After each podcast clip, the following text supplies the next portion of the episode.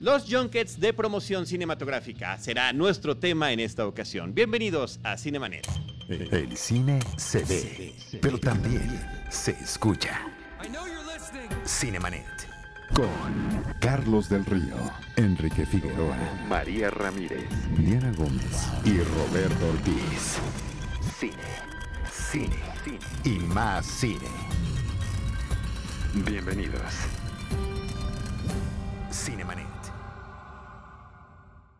Arroba Cinemanet en Twitter, facebook.com diagonal Cinemanet, Cinemanet 1 en Instagram y Cinemanet 1 en YouTube. Son nuestras redes sociales. Yo soy Carlos del Río, les doy la más cordial bienvenida a nombre de todo el equipo de Cinemanet, de Paulina Villavicencio, que es nuestra productora general, de Uriel Valdés, que es nuestro productor aquí en la mesa de trabajo y en la postproducción de nuestros episodios. Y hoy me da muchísimo gusto darle la cordial bienvenida a varios de los integrantes del equipo de Cine Premier, a los queridos amigos y colegas de esta revista, donde también tengo la fortuna de colaborar desde hace algunos años. Y empezaré con las damas. Penny Oliva, bienvenida. Hola, muchas gracias por invitarme. Tenía rato que no venías, Penny sí, Oliva. Ya sé, es que luego graban en, un día complicado, ¿no? se me complica, pero así sí, estoy. coincidimos con el tema de, de los amigos ya de sé, Ya sé. Jessica Penny Oliva. Iván Morales, ¿cómo estás? Bien, muy bien. editorial de la revista. Muy contento por la invitación. Gracias. Eh, Arturo Magaña Arce, que también ya tenía rato que no coincidíamos. Aquí, porque creo que hemos coincidido hasta en el Día de la Madre en el cine. Nos vemos en todos lados, Charlie. sí, que ya era el destino que nos quería tener juntos. Y Sergio López, eh, eh, Checoche, que es el que más recientemente ha estado aquí en esos micrófonos. Hace poco hablamos de los rascacielos en el cine y demás. Que justo lo acabo de ver en ¿eh? Rascacielos. ¡Ay, qué, qué horror, ¿verdad? Yo también. qué, qué, horror, qué horror. ¿Tú también? Yo también. Mi, mamá, le dije, mamá, ¿qué quieres ver? Me dijo, esa. y yo, ok, pero sí, pero me hizo reír. Sí, de risa involuntaria se llama. Sí, exacto. Sí, muy mal. Pero bueno, esa vez hicimos un episodio que está disponible en Cinemanet hablando de diferentes eh, películas donde los rascacielos son parte importante de la trama y por supuesto Infierno en la Torre y... Duro de matar. Duro de matar, son que referencias obligadas para rascacielos, ¿no? De ahí basaron mucho de su... ¿Hablaron de Jack y las habichuelas mágicas? Técnicamente es un rascacielos porque No, pero es una enredadera. Que llega a rascar el cielo. Eh, y nos faltó Jack y el durazno gigante hablando de ese tipo de cosas, porque pues finalmente no termina cayendo en la torre del, Empire State eh, en Nueva York, si no me equivoco. Yo pensé en Megamente. Ah, hay una escena de rascacielos. Nadie pensó en ella. Bueno, no. ¿Y bueno, haremos la segunda parte. ¿Y la de Rapunzel cómo se llama? Este... Rapunzel. No. Creo que se llama Rapunzel. Enredados. la de Rapunzel, ¿cómo se llama? una torre. enredados. Efectivamente. Bueno, pues el tema de hoy es, eh, y por la razón por la cual hicimos esta cordial invitación a Cine Premier, es para hablar de los junkets de promoción cinematográfica. Esto, porque nos preguntan qué son, de qué se tratan, cómo son. Hay junkets aquí en México, hay junkets en el extranjero, eh, pero justamente de estos, Iván, Penny, Arturo, eh, Sergio, son de los que quisiéramos platicar en qué consisten, por qué se llaman así, eh, quién los convoca, quién los organiza, cómo se decide quién va, quién se arranca. Sí. Eh, bueno, no sé por qué se llamen así, yo creo que es, no, no sé. Junket, o sea, tal cual Junket no se refiere necesariamente a un Junket de prensa. O sea, la razón por la cual es Junket de prensa es porque hay diferentes tipos de Junkets. Junket es una palabra que lo que significa es más como un reunir, ¿no? Ajá, como un, ajá, como reunión de gente, supongo. Y este, sí, los que los que vamos, los que asistimos, los que nos invitan es pues junket de prensa. Este, los organizan las distribuidoras. Las distribuidoras que, que esta siempre es una conversión padre para la gente que no, digo, los que nos dedicamos a esto lo conocemos muy bien, la diferencia entre una productora, distribuidora y todo. Sí, yo, yo, yo, sí quiero empezar desde el principio, tal cual lo estás diciendo, porque la primera vez que Cine Premier me dijo, oye, ¿qué te parecería al Junket? Yo ya había estudiado comunicación, yo ya escribía y hablaba sobre cine, esto fue hace muchos años, y no sabía que era un Junket. Entonces creo que sí, tampoco es tan. No, incluso no sabes necesariamente la diferencia entre una distribuidora y una productora o una exhibidora. Ok. Para hacerlo rápido, exhibidora pues, son los cines, todos los cines que conocemos. Una productora es la gente que hace la película y una distribuidora es el intermediario entre ellos dos. La, la persona que compra películas, o sea, los títulos los compran al por mayor y pues tal cual como dicen los distribuyen en, en cines. Eh, parte de su trabajo es la parte de publicidad, la parte de promoción. Ellos son los que se encargan no solamente de todos los carteles y espectaculares que vemos por la ciudad, sino la relación con los medios es darles acceso a cierta información para hacerle promoción a su película. A final de cuentas, cuando nos dan una entrevista con alguien, no es eh, otra cosa más que hacerle promoción a la película. Ya es trabajo nuestro como periodistas de entretenimiento el sacar cosas más interesantes que nada más vean la película este viernes, ¿no? Claro. Este, entonces, como parte de esas actividades de, de- de prensa, organizan estos eventos que les llaman junkets y son una cosa increíble algunas. Otras son medio aburridas y cansadas, pero pues creo que lo que, lo que más le interesaría a la gente es saber los, los padres, ¿no? Porque si han tocado... Yo quiero que Sergio ahorita nos cuente de unos que él ha tenido, creo que de aquí los más exóticos, seguido inmediatamente por Arturo. Ok. Este, sobre todo porque Sergio tiene una, una historia de un tren y una persona que Chance lo estaba tratando de sacar su hígado. No, y, y también de, de- de alguien que iba a entrevistar y ese alguien no lo dejaron entrar al país. Ok. Entonces, si quieres, vámonos con este tipo de historias, pero para tener un como un general de lo que es, eso es lo que son los junkets de Ah, prensa. y ¿Pero en qué consisten? Penny, que nos digan c- cómo Lo que es importante del junket es que eh, básicamente la esencia del junket es juntar a la prensa con las estrellas, o sea, crear como ese espacio de encuentro. ¿no? Para que hablen del, del talento y la prensa, para que tengan ese contacto. Entonces, consiste en entrevistas, a veces te enseñan un poco de la película, si tienes suerte la puedes ver toda. Eh, Ahí sí yo quería nada más mencionar algo antes. Era lo normal que te pasaran la película Sí. completa. Llegabas un día antes. Normalmente son en Los Ángeles los, los internacionales, ¿no? Es como lo más frecuente. Los Ángeles y La Londres. mayoría del tiempo, Ujú. sí. Nueva York. Eh, pero el, más tres. frecuente es Los, Los Ángeles. Ángeles. ¿no? Entonces llegaba uno, ese mismo día era la función en la noche y al día siguiente estaba programada las entrevistas con los eh, realizadores, no director, normalmente, Es y que eso los tendría actores de la sentido, película. eso tendría sentido, o sea, ver la película para poder hacer las entrevistas, pero cada vez es más usual que no te la enseñan o te enseñan clips o de plano nada. El otro día yo fui a uno en el que me enseñaron el tráiler, que ya había salido una semana, pero me llevaron a una sala de cine y todo para ver el tráiler, que yo había visto ya mil veces. Pero, y también muchas veces cuando son junkets de revista, que haces así cuatro meses antes, pues tampoco te la enseñan, ¿no? Y entonces vas a la de... Claro. Vas a la de... Ah, es que también hay junkets, que ustedes también los hacen, los junkets en video o para televisión, Sí. porque bueno, también ya con... Esos son los que tienes más chance de que te la enseñen, porque son más cercanos al estreno y ya está terminada o ya. o ya Pero aún así ya no se animan a querer eh, No. eh, mostrarla, ¿no? No, y luego ¿Por cuando, miedo a las críticas? cuando son Sí. estrenos muy, muy, muy grandes, por ejemplo, el de Star Wars, el episodio 8, y en, en Rogue One, por ejemplo, te... Bueno, no en Rogue One sí, pero en, en el episodio 8 nos enseñaron tres minutos de la película y el tráiler dos veces. Entonces... Para que lo este, memorizaran. Para que te lo, te lo supieras de memoria, pero por ejemplo en Rogue One nos enseñaron 40 minutos de la película, que es la mitad. Entonces varía, de repente no sé por qué si hay como esta libertad o este, a lo mejor como desconfianza de, ay, pues ponlo, hombre, a ver qué. O al revés, ¿no? Que tienen mucho miedo de que es algo muy grande y dicen, híjole, no, no está tan buena. O vamos a enseñarles nada más lo, lo- lo- lo que es lo emocionante para que la gente se emocione con las preguntas que puedas hacer. Sí, sí, si te la enseñan toda, muchas veces es también como parte de su estrategia de crear expectativas si es que creen mucho en la película. A lo mejor está muy buena, hay que empezarle a hacer voz. Entonces también te la enseñan como O sea, parece. todavía hay algunos donde sí la pasan completa. Pocos, Sí, pero sí. Raros, pero sí. Y lo que es, es, usualmente vuelas, son viajes usualmente de tres días. Vuelas el primer día a la ciudad donde tome lugar el, el junket, usualmente como dices Los Ángeles. Llegas ese día, si tienes suerte que te la pasen completa, ese mismo día te la pasan completa.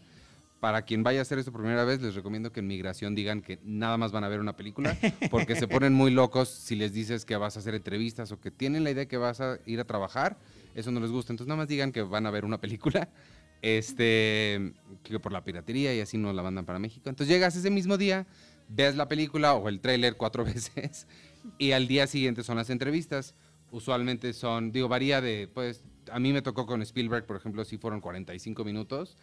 Eh, pero también han habido, con Christopher Nolan me tocó una hora y media, pero también me han tocado de 10 minutos. Entonces, a veces vas a trabajar nada más 10 minutos Sí, bien te va. y el resto del día lo tienes libre y... O, o no, o sea, es que también es un tema de, de- como que hay una convención. Bueno, a Sergio le tocó uno que fue, llegó y le dijeron, ah, ya no va a dar entrevistas. El de. Era en Chile. Y En era. Chile, además. Y era Mike Tyson. No, no entró. No entró porque Chile tiene unas leyes de si te están juzgando en, el, en tu país, o sea, entiendas en Estados Unidos, no está permitido tu entrada al país. Ahora imagínate... Como para que no busques refugio. Ajá. Ahora imagínate a la persona de inmigración que le dice a Mike Tyson, no Sí. puedes entrar. Pues se hubiera tapado las orejas y ya, ¿no? Y después Mike Tyson se va a Argentina, donde tampoco lo dejaron entrar. Entonces Sergio fue a pasear. Te enteraste por la noticia que salió, ¿no? En internet. Pero ¿por qué lo citaron en... y para qué película? eh, ¿O ¿Cómo? A Era, ver, era un evento, era un evento como los Space Awards. O, Pero íbamos a entrevistarlo a él. ¿A él? Bueno, Ajá. Checo iba a entrevistarlo. Y era la pesadilla para el RP porque dijo, ahorita estoy haciendo todo lo imposible porque tengo prensa ya chilena en el hotel esperando la llegada de Mike Tyson. Y Ups. pues, el tipo está detenido en, en la, en la migración. Y ahí se veía la foto de él, o sea, él acompañado de dos personas y pequeñitos. todo, ¿no? Lo Sí, leí. ¿Y nunca entró? No, nunca entró. Nunca entró y nunca se hizo nada. O sea, fue literalmente vacaciones. Y pues después ¿Y te de gustó día, Chile? Increíble. chico. Ya tienes el día libre y el día siguiente ya vuelas de regreso a tu país. Sí. Y pues ya, así eso es básicamente la estructura de un También si bien te va, porque la verdad es que hay veces que por alguna razón, eh, de entrada, la mayoría del tiempo, las veces que a mí me ha tocado las entrevistas son máximo cinco minutos, si no es que cuatro, porque ya al minuto tres te están En echando video. señales. En video. En video. En video, cuando son round tables, eh, que son mesas redondas, tienes oportunidad hasta 20 minutos más o menos. Sí. A ver, es que iba. Cuando son en video son individuales y es este tiempo que está mencionando Arturo. Cinco minutos nada todas más. las que han visto en la televisión, que son el actor con un póster atrás, que cuando los entrevista, ¿a quién, quién sale? Linet Puente o Linda Cruz o esa gente, son estos mismos. Y por lo Este, regular son en hoteles. Nada más para decir. La, la, la. Casi siempre son en hoteles. Pero también hay veces que sí, a mí me ha tocado escuchar, no ha sido mi caso, pero me han tocado escuchar personas que llegan, por ejemplo, a Londres el mismo día del Junket y llegan con una cara de zombies y muertísimos a hacer las entrevistas y esa misma noche, si el Junket es temprano, esa misma noche los vuelan. Entonces a veces sí es como una pesadilla un poco el, el tenerte que mover tan lejos y para tan poquito tiempo, no, no tienes tiempo en nada. Para muchos es una pesadilla, porque incluso gente que vuela de Nueva York a Los Ángeles es más pesado que nosotros. Sí. Y vuela gente de Chile, de Argentina, hay gente de Australia que viajan nada más para eso. Nosotros la tenemos súper bien porque son dos horas de horario de diferencia y vuelo de tres horas y media. Oye, pero qué payasos nos escuchamos así de quejándonos. Es una pesadilla, así viajando por todo el mundo. Y, ay, No, pero es que luego a veces sí. Para ellos, ¿no? Nuestro Sí, problema pero la de gente luego primer dice, mundo. ay, qué padre, vas a ir a Londres, por ejemplo. Pues, pues, sí, pero pues A no, porque nada más conoces del, del aeropuerto al hotel y del hotel al aeropuerto y se acabó, ¿no? A veces sí tienes más tiempo de hacer cosas, escaparte, pero... Es que no, es que ese es el tema, que no se sabe. Sí. que no se sabe. nunca, sí. ¿Cuál fue tu primer junket? El Sergio. mío internacional fue Hotel para Perros y fue interesante porque nos llevaron a los perros protagonistas. Ah. ¿Fue para prensa escrita o un video? prensa escrita. Ok. Y nos llevaron a los perros. Yo me encontré a uno de ellos, me lo encontré en el elevador.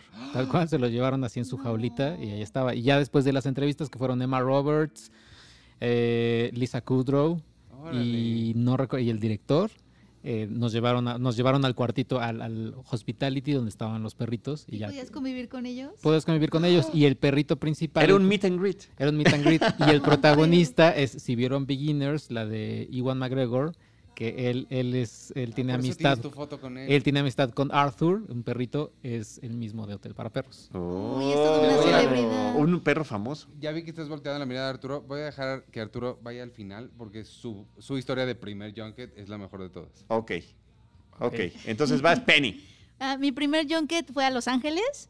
Fue, no sé si se acuerdan de esta película La vida increíble de Timothy Green, una, una cosa así. Un, un niño que Ah, sus película. papás no tenían, no podían tener hijos, sale Jennifer Garner y como que lo desean y crece, como si fuera una planta, crece el Ok. niño. Este, ese fue mi primer, mi primera experiencia, fue con, o sea que la primera que entrevisté así como en Junket Internacional fue a Jennifer Garner, que me pareció que estaba preciosa y yo me quedo, me quedé como con los ojos cuadrados de su piel tan tersa. Se veía de No, a ver, no sé por qué te ríes. Yo sí me sorprendo cada que los veo. Yo ¿qué también. hacen? No o sé sea, qué ¿qué hacen? ¿Y por qué tienen algunos tanta suerte y Por- otros no? Porque cuando, exacto, ¿en qué consiste? Porque es suerte o, o cómo, porque luego cuando está la pantalla entre tú y ellos, dices, ha de haber algún truco. Pero cuando los tienes enfrente y ves la perfección, dices, hay algo que está pasando, hay algo que les dan a estas personas que al resto de los mortales Eh, no nos dan. Es en serio. O sea, Sí. coincido, Y coincido. ella estaba preciosa. Y obviamente lo primero que te dicen, que también es muy común, es, estaba en este proceso como de, creo que ya estaba teniendo problemas con su esposo, es- es- su esposo en ese entonces, Ben Affleck. Ujú. Y eh, lo primero que te dicen es, no, No le preguntes nada sobre Ben Affleck. No preguntes personales. Y tal cual me pasó como Arthur dice, me volaron así un día, llegué a las 11 de la noche, al otro día eran las entrevistas en la mañana y me regresaron ese mismo día. O sea, no, no pero yo iba tan emocionada que la Claro. verdad ni me importó. O sea, los primeros junkets uno tiene energía y te dicen, duérmete bajo esta roca, este puente, y dices, bueno, A mí lo que siempre me ha pasado es que la, ver a una persona que siempre has visto en 2D y de repente verlo en 3D, eso es lo que a mí siempre, como que, ahora la profundidad es otra. La profundidad y las dimensiones. Sí, sí, sí. O sea, porque tú puedes pensar que fulanito o menganito es más chiquito, es más grande, y nunca son de la dimensión que te imaginas, Sí. hasta que los tienes enfrente. Sí, eso sí es bien raro. Por ejemplo, Antonio Banderas es como petit.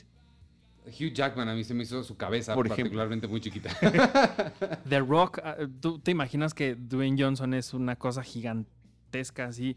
Y pues no, o sea, está más o menos como de mi altura, que mide un 80. ¿A poco? Sí tiene unos mega músculos en la espalda y en los brazos, llenos de estrías, evidentemente que no se ven en la pantalla, pero tiene unos piecitos tan chiquitos que dices, híjole, como que todos, toda su energía va hacia los Hacia brazos arriba. y la espalda, pero en la- ah, se le olvida hacer pierna en, en el gimnasio.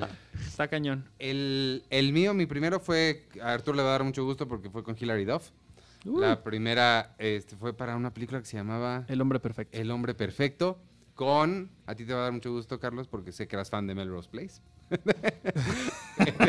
la cara de Charlie. No, nunca lo vi. No, de Heather Locklear. Ah, Ella- era ella y... Pero nunca Antes vi de que enloqueciera. Sup- Supongo. ¿tienes esa película en DVD, Arthur? La tengo en DVD región 1 y región 4. Órale. Porque son portadas distintas y en las dos sale Hilary Duff. Muy guapa. Y también fue, también fue en Los Ángeles, ese fue mi... mi Pero primer- alguna Me acuerdo, no, me... ya- anécdota. Pues realmente no, me, me acuerdo mucho de los dientes de Hilary Duff, que está dientona. Ok. Eso es todo. No, la verdad es que no, no, no recuerdo mucho más allá de eso. Pues es que no. Pero, pero ibas muy emocionado y todo. Porque 2004, era ¿no? junket. No, pues claro que. 2004. Sí. Pero es que aparte Cinco. creo que emociona más porque, por ejemplo, en mi caso, no sé si en tu caso fue lo mismo. Yo en mi caso no había sal- no había visitado Estados Unidos. Ajá, es que sí. O sea, ese fue también mi primera vez que visité Estados Unidos. ¿Te pasó lo mismo? No, porque yo ya, con- yo ya conocía. Ah. Pero este. Pero sí era la primera vez que tenía todo este lujo. Porque sí te, te dejan en el Hotel Four Seasons. O sea, sí, es un viaje que difícilmente tú mismo te pagarías. Y este, esa parte es muy emocionante. Pero el primer junket que más me. O sea, donde sentí esa cosa fue cuando conocí a Steve Carell, porque fue mi segundo. Y fue Virgen a los 40. Y estaba Steve Carell, y estaba Seth Rogen, y estaba Jonah Hill. Ah, muy bueno. Ese sí me quedó, me quedó traumado. Porque Y, ese y- sí- y buenas Órale. personalidades para sus charlas, ¿no? No, increíbles, increíbles, increíbles. Inclusive más de lo que uno cree cuando, Sí, cuando hablas con ellos. Ellos sí, ellos sí fueron increíbles. Y este, y ya, pero, pero, pero que Arturo hable, porque él No, ahí- voy nada más. Oye. Voy a decir el mío, porque Sí, quieres cierto, que no Arturo sea el último. Qué miedo. ¿Qué tal que no les parece tan emocionante como es? Arturo nadie. El mío fue Otro Día para Morir, de James no. Bond, la última película de Pierce Órale. ¿Y Brosnan. no fuiste el más feliz? Pues increíblemente feliz, porque la invitación para colaborar en esa ese no fue ocasión... el que te fuiste a Bahamas. No, Ah, después porque- sí. eso ya fue porque le di- fui dando seguimiento a través de Cine Premier a las James películas Bond. de James Bond. Pero esa fue la primera de Daniel Craig y ya fue Set Visit, que es otra, Ah, que es ah, otra claro. Pero en el caso de, de esta de Pierce Brosnan de 007, era el 40 aniversario del personaje. Cine Premier hizo con Eduardo Scheffler y con Carlos Gómez una cobertura amplia donde me invitaron a participar. Y después de eso llegó la invitación al Junket y Eduardo Scheffler dijo, creo que no hay este, nadie más eh, apto para esta misión que tú, lo cual me hizo muy feliz. Y me explicaron todo con punto y seña, este, no agarrar la silla del entrevistado, porque llegas a una sala de hotel, a un cuarto de hotel con una mesa redonda, están las sillas de los que van alrededor para entrevistarlo y una silla está inclinada. Esa es la que se reserva para él, entre comillas, talento. El talento de la película. Y pues como fan de James Bond fue muy emocionante ver que de repente el primero que entró además a la habitación fue Pierce Brosnan. En, en un momento viene Pierce yo, o sea, neta. va a entrar, Como que va a entrar sí voy a James estar- Bond ahorita en sí cualquier momento en a la mismo habitación. cuarto que él. Sí, y lo vi tan carismático como se ve en, en la pantalla. Lo encontré más alto de lo que me imaginaba, completamente seguro de sí mismo y muy simpático para, para la cuestión de la charla. Y después en esa misma película estaba Halle Berry. Wow. No. Eh, que como tú, con, con- con la que te tocó, yo no podía creer lo diminuta, me pareció muy chiquita, lo fina que eran sus facciones, Eso me pasó con Reese Witherspoon. que Dije, no puede ser tan chiquita, o sea, tan finita. tan finita, y, le- y las facciones y la piel, ¿verdad? Como de ensueño, o sea, parece una Ajá, pero, muñequita. pero ¿dó- ¿dónde crecen esos seres humanos? Es que no lo sé, pregunta. no lo sé, Pero. Margot. Robbie, cuando me tocó también entrevistarla, que de verdad parecía que el, el cielo se había puesto de acuerdo para que cuando ella entrara todo se iluminara. Y ella, delgada, delgada, delgada, pero muy guapa. Y de verdad, a mí me, eh, me, sentaron al lado de esta silla que estaba, como Ajá. dices, inclinada. Y Yo me la- senté junto al lado de esa silla. yo la "Ajá". tenía, yo la tenía al lado y de verdad yo no, yo no podía dejar de verla, pero de esta como cosa incómoda de que no quieres estarla viendo tanto, sino como que giras la mirada porque no quieres parecer un creepy ahí que está viendo a Margot Robbie que está al lado de ti, pero no lo puedes evitar, ¿no? Porque es Margot Robbie. Exacto, o sea, es como de, uy, ¿qué veo? que Así es como... Pero también quieres parecer no creepy, o sea, de que cuando ella está, ah, o sea, está hablando, le quieres parecer que le estás poniendo atención también. Entonces es como ese No, y de que estás trabajando Ajá, ya es muy serio. Ese equilibrio es muy Sí, diferente. pero es muy difícil en poner tu cara de te estoy poniendo atención, pero que la gente no crea que eres un creepy que está enamorado de Margot Robbie. Está cañón. A ti, Penny, que eres la única mujer ahorita, ¿con qué caballero has dicho así, wow? O sea, me... me- me- alguien que me intimidó mucho y, y no iba particularmente arreglado, porque tengo entendido que es bastante excéntrico, iba con una barba así de que, de que había naufragado cuatro meses, pero eh, cuando vi a Christian Bale por, por primera vez, me, me tocó en una mesa redonda por la película esta de Moisés, que nadie la vio, Éxodo, Dioses y Reyes, en la que hizo de Moisés, la de Ridley Scott. Eh, Eh, ¿no? eh, Eh. Estuvo me, pero me, me impresionó mucho verlo, eh, o sea, entrar a la mesa, me tocó, como dice Arthur, me tocó al lado de él. Entonces también tenía como este problema de que quieres voltear la cabeza, pero quieres que sea, quieres que sea natural y entonces como que entonces pones tu mano en la cabeza como para, o sea, es como quiero parecer profesional, pero no tanto. Y en una de esas estaba explicando él algo de una respuesta y, y quería como una pluma, necesitaba una pluma para ejemplificar de lo que estaba diciendo. Y entonces voltea y como yo estaba al lado, agarró la mía y en eso yo, o sea, hice como un zoom in a la pluma y entonces no pude dejar de ver la pluma en su mano, ¿sabes? O sea, mi pluma, así, y cómo la volvió a dejar al lado de mi Y la cuaderno. veías en cámara Y lenta. sí, la veía en camari- ca- ca- camarísima lenta así, y la, cómo la, la volvió a posar al lado de mi cuaderno, y yo así. Y como que estuve en trance como por 10 minutos, yo creo. Entonces, ese ha sido el que más me ha estado, como dice, star, starstruck. Starstruck. Ese, ese ha sido, es que me intimidó mucho, porque sí es como, y aparte tiene una personalidad muy fuerte y no le importa a veces ser como políticamente incorrecto. Alguien le preguntó como de, oye, pero tú eres muy bueno como entendiendo pues a tus personajes, ¿no te gustaría ser eh, director en algún momento? Creo que serías buen director de actores. Y él contestó, pero es que no me gusta el cine lo suficiente. Wow. La dijo verdad es que dijo el que- señor que actúa desde que es niño, ¿no? Ajá, dijo, no me gusta el cine lo suficiente, o sea, me gusta actuar, pero no me, o sea, no soy de los que entra al cine todo el tiempo, me gusta más leer o algo así, o sea, me gusta entender a los personajes, actuarlos y se acabó. Yo creo que para ser director de cine tienes que te tiene que gustar más el cine. Un Y poquito, nosotros, un poquito, ¿eh? Ah, pues igual y sí. Como Shailene Woodley en los Emmys, ¿no? Que dijo, a mí no me gusta ver la televisión. en los Emmys. Sí. Ok. O- A ver, ahora sí vamos con la famosa, la famosa historia del primer junket de Arturo Es que hay un problema. Iván quiere que cuente mi primer set visit y es distinto. Ah. Porque, Porque es el- ese mi primer fue- junket no es nada... ¿Cuál es tu primer junket? No es nada Mi trascendente. primer junket fue cuando fui a Tarzán a Los Ángeles, que tú fuiste también, que yo iba Ah. aterrado de la vida porque nunca había ido a ¿Podemos Estados es Unidos. No, pero la primera vez que saliste de México. Fue ¿A un set visit. Bueno, cuenta esa porque está más padre. Eh, yo era colaborador de Cine Premier. eh, Antes ya- de ser parte del equipo. Antes de ser parte del equipo ya tenía eh, tres años más o menos.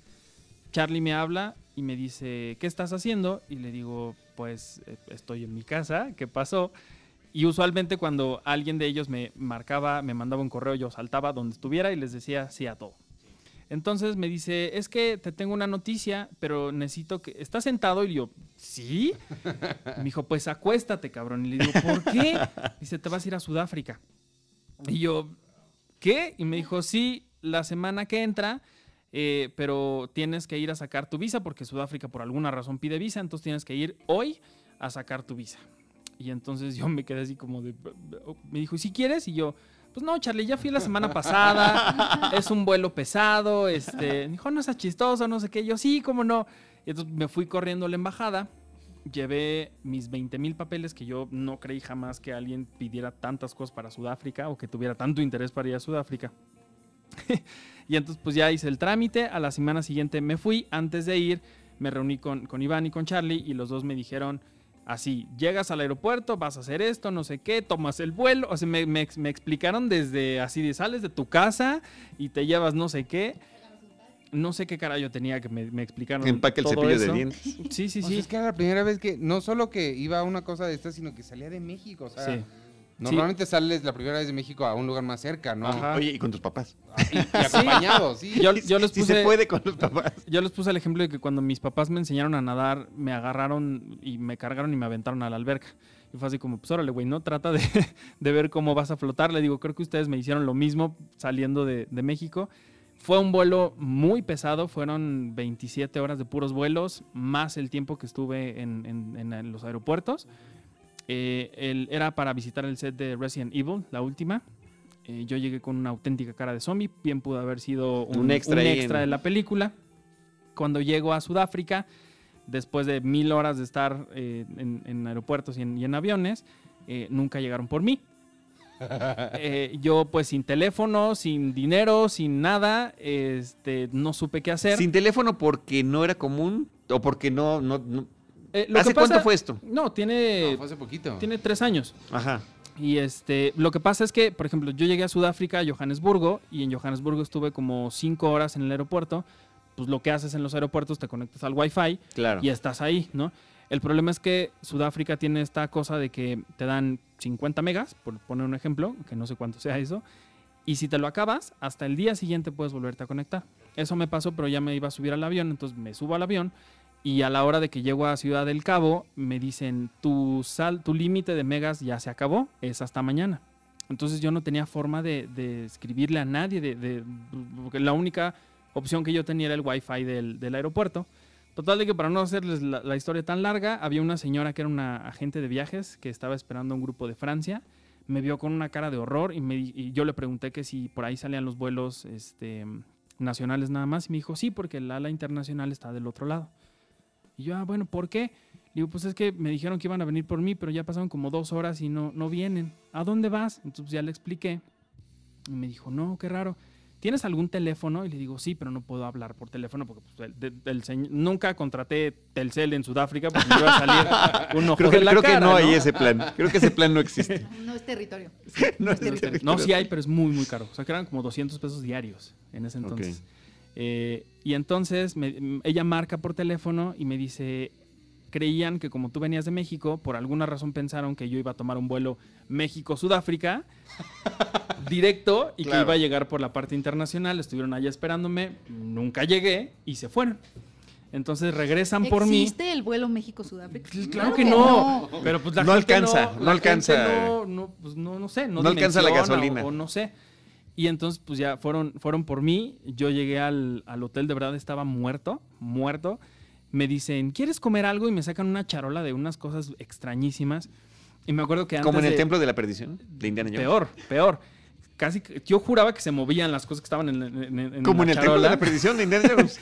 Y entonces me acuerdo de un amigo que tiene un amigo que se fue al mundial y dice que el primer día que llegó a Sudáfrica algo comió y el hombre no pudo salir de su baño durante todo su viaje porque algo le cayó mal. Entonces me dijo, ten mucho cuidado con lo que comas. Me enseñan eso y yo dije, no, gracias. Y me estaba muriendo de hambre, pero dije, no, gracias. Y me dicen, ¿quieres tomar algo? Y me sacan una charola de Red Bulls y dije, tampoco, me quiero dormir ya. Y así fue, o sea, llegué al, cuarto, cuando entro al cuarto del hotel, era de verdad un departamento, o sea, tenía sala, tenía comedor, tenía cocina, tenía una cama gigantesca, un baño que más grande todavía, y sí fue muy, muy padre cuando llego, veo la cama y lo único que hice fue tirarme y perderme. Esa es, esa es otra cosa, los hoteles en donde te hospedan. O sea, ese es otro tema que también podría durar todo un podcast. Sí, y la verdad es que tam- también en este caso, por los otros viajes que he podido tener, sí fue como una única experiencia porque la gente de Sony este, no solamente nos dio mucho, o sea, fue una semana entera para estar allá, cosa que no es muy normal. No es común. Eh, nos dieron un día de descanso un día en el que nos llevaron a conocer eh, Ciudad del Cabo, que es donde se estaba filmando la, la película. ¿Qué y- película? Resident Evil, la última. Y nos llevaron, a por ejemplo, a la, a la isla donde, donde, está donde estuvo prisionero Nelson Mandela. Nos contaron una historia, nos llevaron un tour privado con un hombre que estuvo prisionero con él. O sea, fue una, fue una experiencia muy, muy interesante y, y- y creo que al final valió muchísimo la pena el tantos días y horas estando en, en vuelos y en aeropuertos y, y haber casi muerto. Pero fue como la experiencia de tu primera Fue nadada, la, fue la literalmente. primera vez, sí, sí, sí. O sea, sí fue mucho el, el no tenía idea de nada. O sea, era la primera vez que salía de México, era la primera vez que me iba a algo tan importante de trabajo. Ya ha habido muchos festivales, pero pues aquí en la. ¿Y a quién en entrevistaste? A Mila Jovovich, que es la mujer más amable, carismática, buena onda. Ella y su esposo, la verdad es que igual nos, nos dieron 10 minutos con ellos, pero la verdad es que cada uno dijo, no, no, quiero platicar más con ellos. ¿Quién, ¿Tienen más preguntas? ¿No? Y pues todos, sí. Y entonces estuvimos platicando con ellos cerca de una hora, por ejemplo, ¿no? Eh, Mila Jovovich, lindísima como siempre. Yo, por ejemplo, me acordé alguna vez que a un compañero de nosotros, Julio Vélez, le dijo a Scarlett, bueno, alguien le dijo a Scarlett Johansson y pensaron que era él que le había dicho, te ves cansada, y que Scarlett se enojó con él.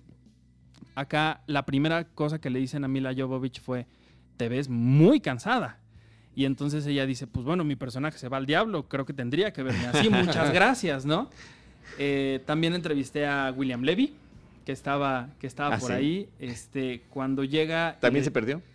también se perdió. Cuando, cuando llega y, me, y le dicen que soy de México, el hombre me saludó en español, muy cariñoso, en acento cubano. No le entendí nada, este, pero él estaba muy emocionado porque alguien de México iba y lo reconocía y, y- y se quedó hasta platicando conmigo después y demás. Sí, fue muy, muy emocionante, la verdad. No, pues es un, es un, no siempre arrancan los viajes eh, internacionales porque siempre si es el novato, pues se le da alguna Pues misión sí. que no ¿Qué es. es lo que creo que sucedió conmigo y el de Hilary Duff, que es una película que no sé si se estrenó en cines, se fue directo a DVD, se me No. hace, pero sí era como el, ah, bueno, dale, dale ese para probar, que es algo que, que hacemos, o sea, si la gente que va empezando, cuando ya los queremos probar, es una película a la que no estamos considerando para portada, no, no va a ser algo tan grande, pero queremos probar a esa persona a ver cómo se comporta viajando. Ahorita que, que ya que quiero contar una historia, porque cuando dijiste lo de la pluma de Christian Bale, ah, yo me acordé de mi, de mi historia con Will Smith, que también él es increíble y es de las, también gente que te deja starstruck, porque es de los pocos que llegó, cuando entró al, al cuarto de la mesa redonda, es de los pocos que saluda de mano a cada una de las personas que están ahí. La mayoría llega y nada más dice hola y se sienta. Es, Will sí es de los pocos que hola Iván, hola Pedro, hola Luisa. Y este fue por la película de Pursuit of Happiness, En Busca de la Felicidad, donde no sé si recordarán que él arma un cubo de Rubik. Entonces alguien le preguntó, oye, ¿si realmente aprendiste a armar cubos de Rubik? Y entonces el tipo se paró y le dijo a su asistente, pásame un cubo, porque obviamente tenían una bolsa de cubos Rubik. Y este, fue al principio, fue la primera pregunta. Y me lo dio a mí y me dijo, "De- este, desármalo y pásalo. Entonces cada quien dio la vuelta a la mesa del cubo Rubik, todo el mundo desarmándolo. Llegó otra vez a Will y nunca se detuvo, continuó hablando, armándolo, contestando Ah, otra cosa, armándolo y en menos de un minuto lo terminó y me lo dio. Here you keep it. Y todavía lo tengo en mi casa. No. Armado por él, ya nunca lo vuelvas a Sí. desarmar. Te tocó a ti. Sí. Yay. ¿Algún eh, comentario final sobre este asunto de los junkies? Yo creo que eso vale la pena para que lo sigamos platicando en otra ocasión, porque el tema de los set visits también da para muchísimo. Sí. Y esa es otra parte de la de promoción. terror. Yo quiero la historia de terror de Sergio. Se lo vamos a dejar de teaser para la próxima vez. O, o no sé si te dé tiempo de contarla. Échale, échatela, Sergio. Eh, rápidamente, eh, me fui a Bulgaria por, Sofía, Bulgaria por 300, el nacimiento de un imperio, y de ahí se me ocurrió irme, en lugar de quedarme en Sofía, que es una ciudad bien bonita, me fui de, de tren a, eh, había de dos opciones, quería ir a Grecia, pero estaban en huelga, y así que me fui a Rumania, que fue lo más cercano que me ¿Por quedaba. qué no?